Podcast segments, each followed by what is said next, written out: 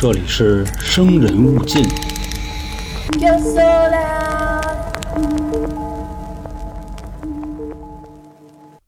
如果说给你一份工作，工资很高，但是可能会很危险，这个危险不仅是身体，还有可能对你的心灵也造成伤害，那么你还会选择去吗？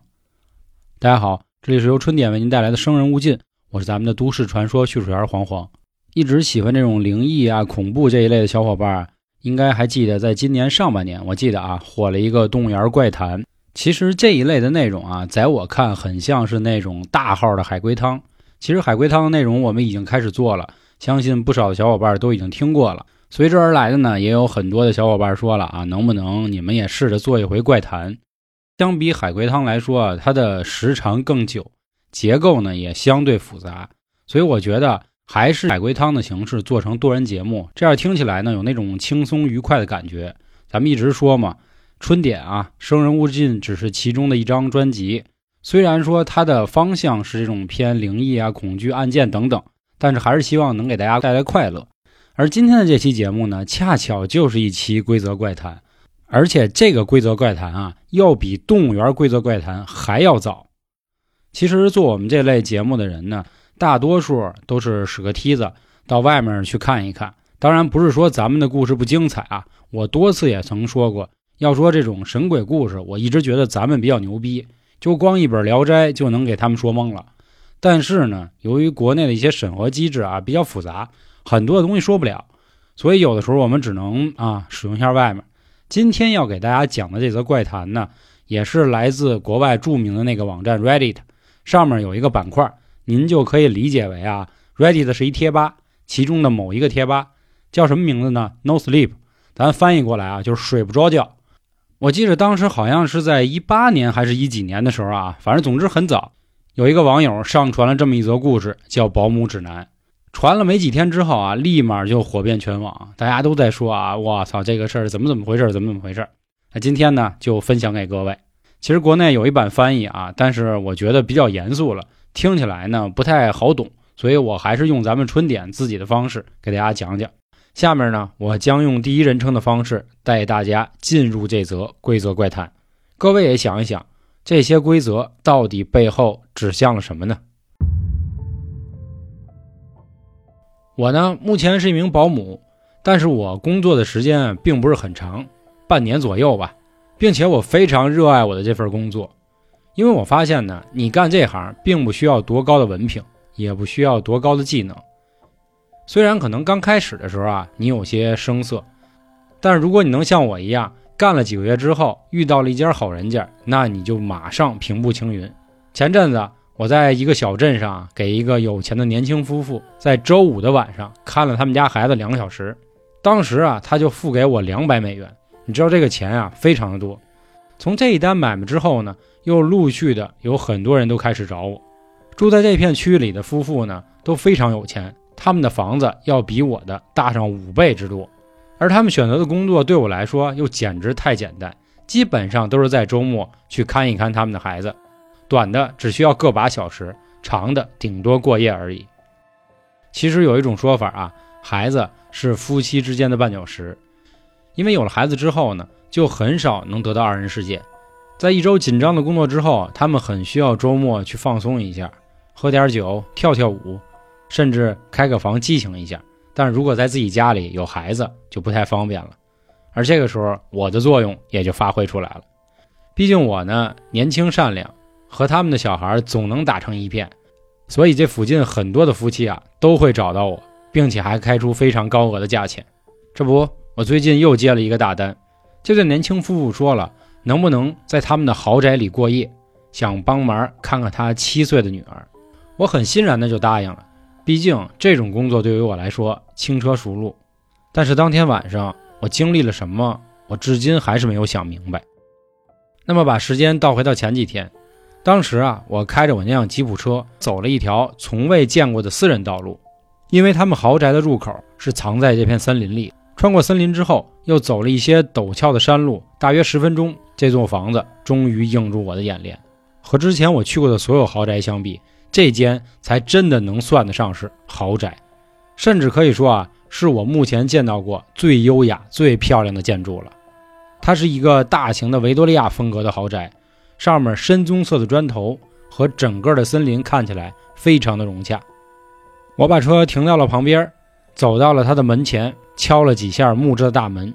几秒钟之后，一位年约三十多岁的美丽女性开门了。她说：“你好，我叫柯林斯。”接下来，他又把他的先生叫了下来，同样三十多岁，并且非常帅气。他的手里还牵着一个可爱的小女孩。但此时我发现啊，这对夫妻的面目表情看起来很是焦虑，尽管他们藏得很深，但是我依旧可以看得出他们眉眼之间的不安。他们两个人可能是为了照顾他七岁的小孩，极度的劳累和疲倦了吧？他们今天晚上必须要好好释放一下，过一过二人世界了。简单的交涉之后，在柯林斯夫妇离开之前，太太交给了我几张文件，并且嘱咐我说：“这是今天晚上你在这里过夜的指南。”他还特意强调我说：“你一定要好好的阅读，这些非常重要。”随后，他们开着自己的豪华大奔就走了。我在和他们道别之后，就关上了身后的大门。当时我简单的拿出那几张文件看了看，随后就塞到了我口袋里。我琢磨着一会儿再说呗。毕竟我去别人家也遇到过相应的嘱咐。柯林斯夫妇的女儿呢叫莎曼莎，她是一个非常善良、非常可爱的小女孩。我基本上就在第一时间就喜欢上她。接下来的几个小时里，我们俩也一起欢快的打游戏、看电视。在我们看完第五集《少年悍将》之后呢，我发现到天色已经渐渐晚了。随后我就问他是不是该睡觉了，他耸耸肩，并没有给我直面的回答。这个时候我想起来了，哦，太太给了我一张指南，我当时抽出那张纸啊，快速的开始看，上面写着我的女儿要在晚上八点以前上床睡觉。紧接着我一看时间，此时已经七点四十五了，来吧，到了你该上床睡觉的时间了。我一边说着，一边从沙发抱起了他，在给他安顿好之后，从他的房间马上要离开时，他说了一句话：“在你离开之前。”千万不要忘记锁上我的房门。当时他这么说，我非常的疑惑。我问他：“如果我把你的门锁上了，那么你晚上要上厕所的时候怎么办呢？”而这个时候，沙曼莎耸了耸肩，又跟我说：“我没办法呀，我妈一直都是这样。她说是为了保护我和保护她自己。这是因为我不知道我睡着以后到底会发生什么。听说我总是想离开这间房间。”而且会干出一些什么很糟的事情。我当时听到她说的这些话，脑子有点懵。这个时候他又说：“我的妈妈好像给你留过一张指南，你记得一定要好好看啊！锁上我的房门也是其中一条哦。”好的，好的，沙曼莎，我一定会把门锁上的。放心吧，赶紧睡吧，我的宝贝。而沙曼莎也不忘了给我一个甜甜的微笑。在关上房门之后，我确实发现了有一个门栓，可以从外面把这间房间锁死。锁好之后，我就开始往楼下走。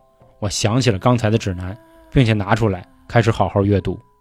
可当我全部看完之后，我发现我错了，我彻底的错了。信上说：“Hello，安妮，很高兴你愿意为我们照顾沙曼莎一个晚上，他就像一个天使，而我也敢保证你们两个会处得非常的好。我知道我的房子看起来又老又恐怖，但是请你不要担心。”因为只要你遵守一些简单的指示，就不会有任何的坏事发生在你身上。第一，沙曼莎一定要在晚上八点之前待到她的床上，并且要锁上房门，并且不要在晚上八点之后打开她的寝室。记住，一定不要在晚上八点以后打开沙曼莎的寝室，他会试图用各种方式说服你打开房门，会哭，会闹，甚至威胁你，直到让你放弃为止。但是不要听他的话，只要房门紧闭，他就没有办法伤害到你。第二，请在晚上八点半到九点半之间，确保自己待在开着灯的客厅里。大概在晚上的这个时间，你或许会从沙曼莎的房间或房子的其他地方听到刮擦或者是咆哮的声音。但只要你留在客厅，这些声音没什么好担心的。看看电视打发时间吧，我们有很多电影可以看。第三，在九点半之后，不要跑去房间里黑暗的地方冒险。我建议你在九点半之前尽可能的打开所有灯光，这样你就不会意外的困住自己。随着时间的过去，你也许会在开始在暗处的地方发现有东西躲着，而他们有的时候甚至会与你交谈。只要你忽略他们，他们最终也会忽略你。你也可能偶尔会看到一对黄色猫眼从黑暗中盯着你，但是记住，不要盯着他们超过三十秒。第四，在晚上十点左右，也许你会开始听到好几个人在下面的地下室来回走动，但请不要担心，因为只要你远离那间地下室，他们是不会影响你的。那接下来我可能说的你会觉得不可思议，因为在这段时间里，你会有很强烈的欲望想要去走进地下室。但是如果这类事情真的发生了，那你记得去厨房喝一杯冰的鲜牛奶吧。因为这一般对你来说非常有用。一般来说，这样的想法会在十分钟之后退去。那么，如果仍然还存在你的脑海中，并且你也没有办法控制的时候，请记得给我们打电话，我们会告诉你应该如何去做。第五，当时间接近到十点半的时候，你可能会听到某个东西在楼上的走廊来回跑动。这段时间务必留在一楼，你不用去担心沙曼莎。只要你锁好了他的房间，他是无法接触到他的。那么，如果你开始听见他走下楼的话，一定要记住把自己锁在一楼的浴室里，别忘了开灯。他会不停地敲击浴室的门，并且为了引诱你为他打开浴室门，进而去冒充与你亲近的人，比如你的爸爸或者妈妈。无论他对你说了什么，无论他听起来像谁，都不要开门。差不多五分钟之后，他就会走开。但不过记得确认他确实已经不在浴室的门口了。那么接下来这第六点非常重要，这一晚你会睡在我们楼上的客房里，在上床之前，请确保你在门外留下一盘生的牛排，并且旁边留下一杯鲜奶，这些东西都在厨房里有。同时留上一张纸条，请用红色的墨水写下 “Mark me” 这样的字，并且留在生肉的盘子上。当然。晚上的时候，也许你会醒来，注意到某个东西正在你房间的角落，请务必克制住自己，尽可能的避免去注视那个像人一样的形状。当然，我建议你可以戴上耳塞，这样你就不会听到他在那儿喃喃自语了。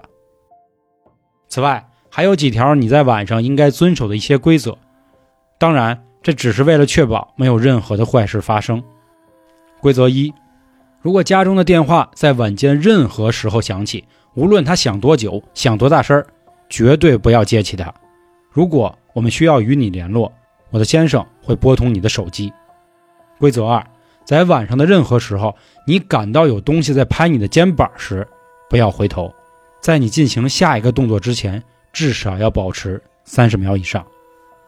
第三，不要在八点以后吃肉，他们可能会将视之为威胁。甚至可能会攻击你。我再一次感谢你，安妮。如果你遭遇到任何的麻烦或者任何的问题，请随时给我打电话，或者给我的先生打电话。在通话之后，如果出现了一位非常低沉的男性嗓音回答的话，请务必立即挂断，并且尝试重新联系我们。最后，在整个晚上，你也许会听到一只狗在这栋房子里的某处发出呜呜的声音。你不要去找它。因为我们从来没有养过狗，在我写下这些东西的时候，已经是晚上的八点三十一分了，而咆哮声音也开始出现，像是从房间的某个角落发出来的。我以为沙曼莎在前几分钟的尖叫已经是非常糟糕的了，然而更加糟糕。以上啊，就是这个保姆指南的规则怪谈了，不知道各位听的时候什么感觉？这个有啥说啥。我目前做节目这么久了，这应该是我听到，我个人认为啊，还是挺恐怖的。因为之前关于动物园那怪谈我也看过，但是我觉得和这个比起来啊，真的没这劲儿大。因为之前我也做过很多关于凶宅的故事。那今天我想留一个比较相对开放式的结尾啊，毕竟这类规则怪谈啊，大家一起去讨论啊，更有这个感觉。不像海龟汤，我们当时就可以去公布答案。其实我还挺好奇啊，各位春卷对于安妮这一晚上的保姆规则啊，作何感想？这间房子里到底又出现过什么内容呢？也希望大家可以踊跃的留言。另外，别太害怕啊，咱们台的风格还是偏娱乐性的，本着这个开心第一的原则。另外啊，您还有什么想继续再深入讨论的，也欢迎您关注我们的微信公众号“春点”，里面还有更多的科技和狠活。另外还有一些小伙伴啊说有好多听不到的，这个微信公众号也是这把钥匙的所在。那关于今天这个欧美规则怪谈保姆指南，就和大家分享到这里。感谢各位的收听，我是咱们的都市叙述员黄黄，咱们下周见，拜拜。